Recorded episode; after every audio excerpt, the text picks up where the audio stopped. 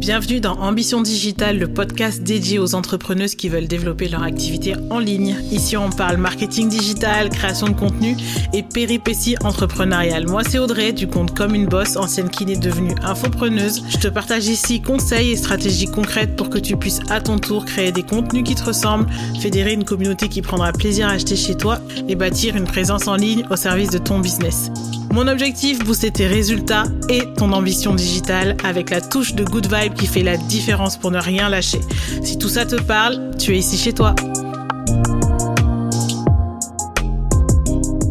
Hello, hello. Aujourd'hui, je t'embarque dans l'aventure pleine de rebondissements de comme une boss. C'est vraiment une histoire que j'ai pas vraiment pris le temps de raconter complètement parce que généralement en interview ou en live, bah, je passe par les trois, quatre grandes étapes. Alors que dans cet épisode, je vais pouvoir détailler un peu plus le chemin euh, assez atypique de comme une boss. En tout cas, ce chemin qui m'a mené euh, d'une vie bien rangée, je dirais, de kiné à coach Insta. Donc on va parler galère, victoire, remise en question, etc. Et puis je répondrai aussi à une question que tu te poses peut-être. Qui suis-je pour te donner tous ces conseils? Qui suis-je pour te partager tout ça en podcast? Alors moi, c'est Audrey, j'ai 32 ans, je suis d'origine martiniquaise du côté de ma maman et béninoise du côté de mon papa. Je suis née à Bordeaux, donc je suis carrément de la team chocolatine, gavé bon, etc. Une bubble tea addict, d'où le petit clin d'œil dans la miniature du podcast. Je sais pas si tu as remarqué, mais il y a un petit bubble tea qui s'est caché. Et euh, je suis passionnée par pas mal de choses. La photo, le montage vidéo, la psychologie humaine, la musique, la danse. Bon, je pense que tu as compris, je fais partie de la team euh, multi-passionnée. Et c'est aussi cette euh, passion d'explorer, je dirais, qui m'a menée sur Instagram. Ça m'a aussi aidé à apprivoiser la plateforme en elle-même euh, d'abord en tant qu'utilisatrice, on va dire, et puis ensuite euh, un peu plus sur la partie pro. En fait, c'est en 2018 quand je décide d'organiser des événements de danse que je passe un peu plus du côté pro d'Instagram, même si à ce moment-là, j'en suis pas vraiment consciente, je le fais juste parce que j'ai un concept et que euh, j'ai, je suis devant pas mal de problèmes et que Instagram semble être une bonne solution. En gros, le concept, c'était de faire venir des danseurs internationaux, donc des danseurs qui étaient euh, soit aux États-Unis, soit en Jamaïque, pour donner des euh, cours, des masterclass euh, en France. Donc, c'était à Bordeaux, Toulouse et Paris. Parfois, on faisait les trois, parfois, on faisait que Bordeaux. Et mon problème à ce moment-là, du coup, c'est que bah, tout ça est un super rêve, mais ça demande pas mal d'argent déjà. Déjà, il faut pouvoir euh, bah, payer l'artiste en lui-même pour sa prestation, pour son cours, mais il faut aussi pouvoir payer les transports, euh, l'hôtel, la nourriture, les différents trajets qu'il peut y avoir si on fait différentes villes, etc. La promo, euh, les fly, enfin voilà, ça fait quand même pas mal de charges. Et surtout à ce moment-là, moi, j'ai pas d'école, donc normalement. Le, business model idéal pour ça, c'est d'avoir une école, d'avoir déjà des clients et en fait de faire la promotion directe euh, à ses clients de, de ce type d'événement-là, et donc d'avoir en fait euh, quasiment assuré un minimum de personnes euh, pour ce type d'événement-là. Sauf que bah, moi à ce moment-là, j'ai pas du tout d'école. Donc je me dis pourquoi pas utiliser la plateforme que je connais le mieux, c'est-à-dire Instagram, sur laquelle il y a quand même pas mal de danseurs. Donc c'est quand même une plateforme qui est suffisamment, je dirais, logique euh, à, aborder pour, la com. Et euh, bah, créer en fait du contenu, partager du contenu autour de la danse, fédérer une communauté de danseurs à qui je pourrais ensuite communiquer euh, les événements en fonction de bah, quand on les organise. Donc c'est comme ça que j'ai créé la page Urban Mécène sur Instagram.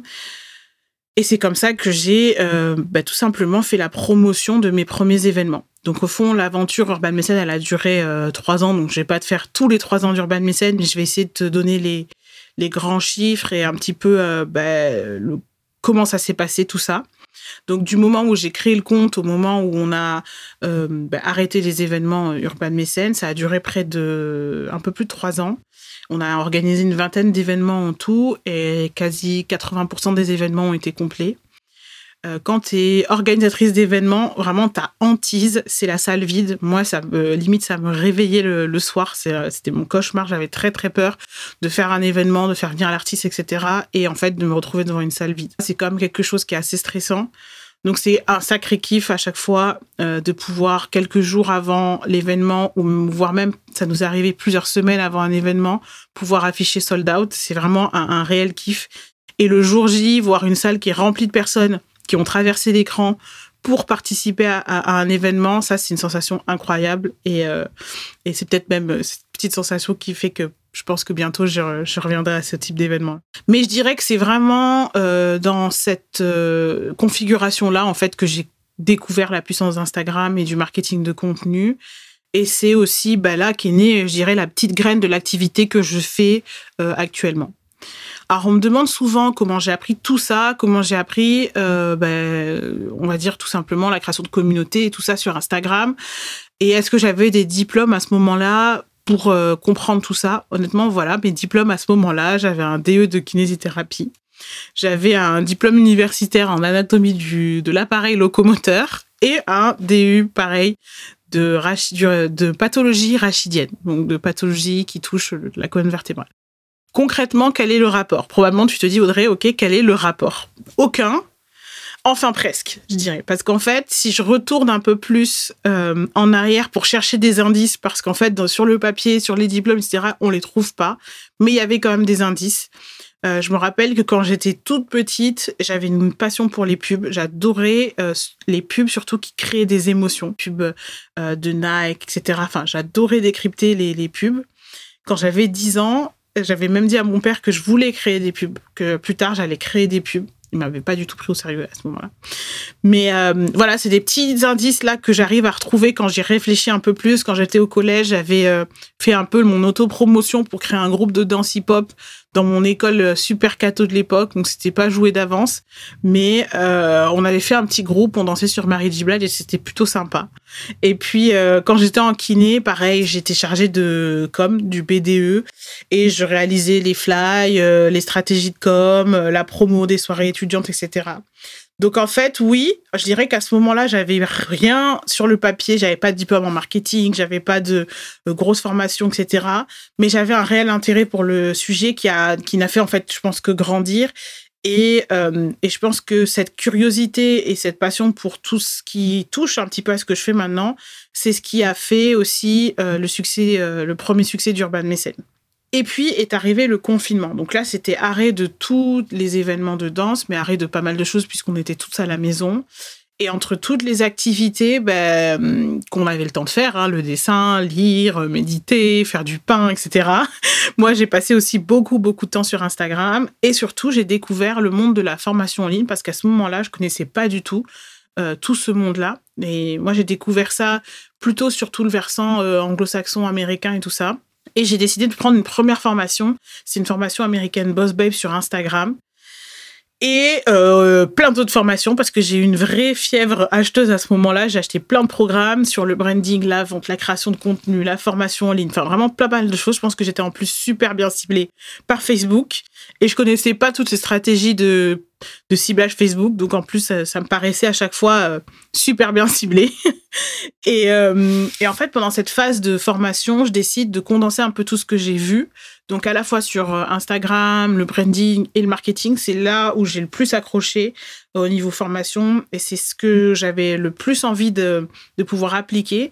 Et j'ai décidé de créer un compte test. Donc là, je me suis fait un petit défi. Je me suis dit, je vais créer un compte test en anglais, euh, parce que j'avais envie aussi de booster un peu mon anglais à ce moment-là. Et c'est là que j'ai créé le compte euh, Crown Woman, dans lequel je partageais un peu plus tout ce qui était inspiration, dev perso, motivation, empowerment, etc. Et en trois mois, ce compte atteint euh, bah, la fameuse barre des 10 000 abonnés avec vraiment un très très bon engagement et une communauté qui me demande même de créer de la, de la papeterie. À ce moment-là, elle me demande de créer de la papeterie euh, un peu good vibe, des cartes, etc. autour de l'univers du, conte. Sauf que arrive la fin du confinement et donc le retour à euh, bah, dans mon cabinet de kiné, à mon activité en fait euh, classique. Donc j'ai pas le temps de mettre tout ça en place. J'avais fait des prototypes que je m'étais envoyés, etc. Mais j'ai pas eu le temps de vraiment lancer ça. Et, et puis je reprends la kiné. Contrairement à mes collègues qui sont ravis, moi je suis pas du tout ravie de reprendre, euh, voire même pire. Je me, sens bien qu'il y a quelque chose qui cloche et que ouais, je rêve, je commence vraiment à rêver de carrément autre chose. Et, quand je suis au cabinet, en fait, je suis plus en mode euh, pilote automatique, mais le cœur n'y est pas vraiment. Et puis un soir, j'essaye de me connecter sur le compte Crown Woman et je reçois plein de messages d'erreur d'Instagram et je comprends vite en fait que mon compte a été piraté. Donc, je suis clairement au fond du seau. J'ai l'impression de voir, en fait, tous les mois de taf partir en fumée parce qu'à ce moment-là, on avait, je pense qu'on était aux alentours de 13 000 abonnés. Et, et puis, je suis, vois, je suis vraiment dégoûtée. J'hésite à faire la scène de film et à finir un pot de glace et à pleurer toute la nuit, quoi. Et, et puis, je me pose un peu. Et en fait, je sais honnêtement, je ne sais pas d'où est venu ce, regain d'énergie, de motivation.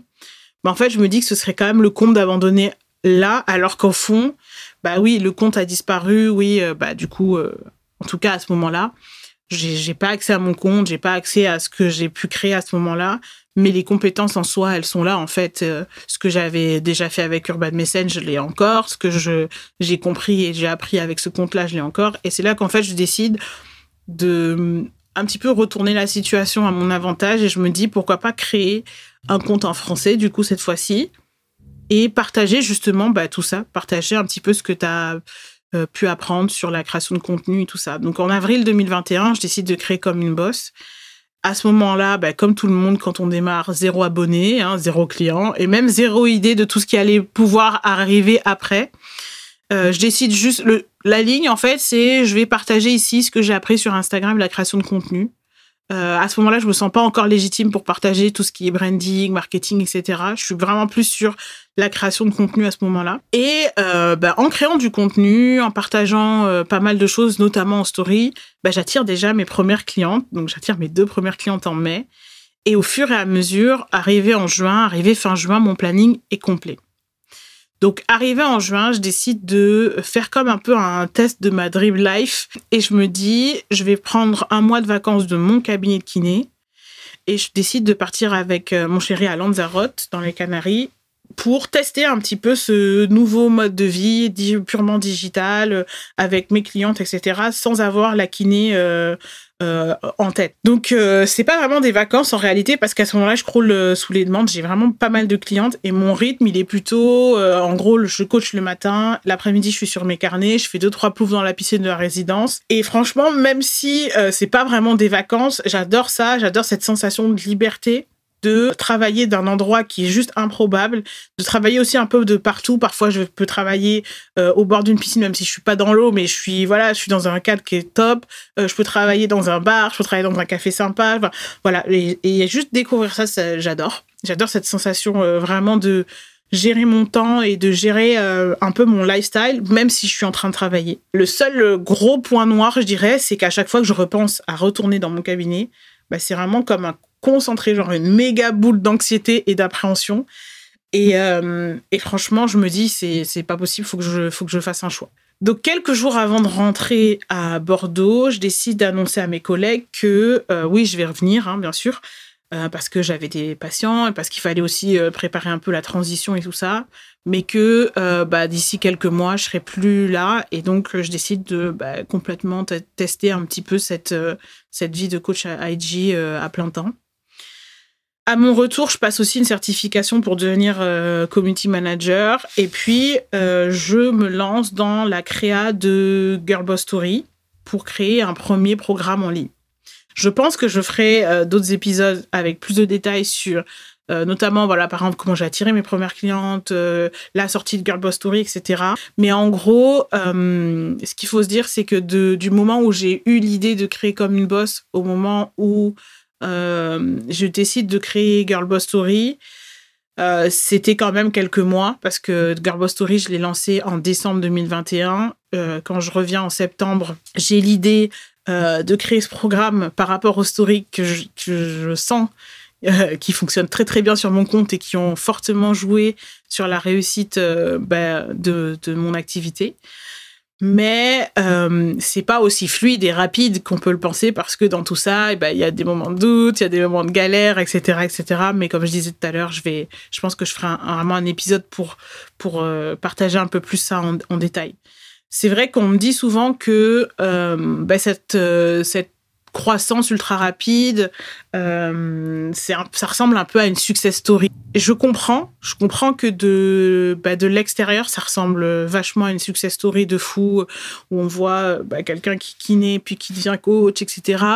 Euh, mais de mon côté, je considère pas vraiment comme une boss, comme une success story, Moi, j'ai plutôt tendance à croire que c'est un petit peu plus l'effet cumulé euh, de plusieurs années d'exploration, du fait de bah, des formations aussi que j'ai passées, et puis euh, de l'expérience aussi sur le terrain, d'avoir testé pas mal de choses depuis 2018 avec Urban Mécène, avec Woman, puis maintenant avec mes, avec mes clientes, qui fait réellement le succès de, de Commune Boss, même si je suis très très reconnaissante et je sais que ça aurait pu prendre beaucoup plus de temps et que euh, et voilà je suis vraiment très reconnaissante de la rapidité aussi du développement de mon compte de mon business etc mais euh, je viendrai un peu tempérer cette idée de la success story. J'ai une citation en tête mais je me rappelle pas qui et où je l'ai vue exactement. Mais il me semble que c'est quelque chose qui dit un truc comme ça. Il faut 10 ans pour réussir du jour au lendemain. Et c'est un petit peu moi plutôt cette vision là que j'ai euh, du succès de, de Comme une Boss. Alors, je vais terminer cet épisode en répondant à la question qui suis-je pour te donner des conseils? Qui suis-je pour donner des conseils sur Insta, le marketing, etc., etc. Je pense qu'il y a une partie euh, à laquelle j'ai pu répondre euh, déjà dans la première partie du podcast, et puis là, si je devais rajouter quelque chose, je dirais voilà, je suis une entrepreneuse passionnée, passionnée par pas mal de choses, mais là, dans le cas de ce podcast essentiellement par Insta, la psychologie humaine, par le marketing de contenu. Euh, mon expertise, elle est vraiment sur la vente et la création de communautés sur Instagram. Je ne sais pas tout, euh, mais je me fais un plaisir de te partager ce que j'ai testé et ce que je comprends. Euh, j'adore partager des stratégies, des conseils, etc. Mon objectif, c'est vraiment que tu puisses aussi créer des contenus qui vendent, créer des contenus qui te ressemblent et tout simplement développer le business que tu as en tête, le business de tes rêves. Alors, si tout ça te parle, tu es au bon endroit. Moi, j'ai le rêve qu'Ambition Digitale devienne un peu ton rendez-vous euh, stratégie digitale, business, good vibe. Si tu veux apporter ta pierre à l'édifice, tu peux laisser 5 étoiles et un témoignage sur Apple Podcast, ça me fera très plaisir de le dire et ça boostera les débuts d'ambition digitale. De mon côté, je te remercie pour ton écoute et je te dis à très vite pour un nouvel épisode d'ambition digitale.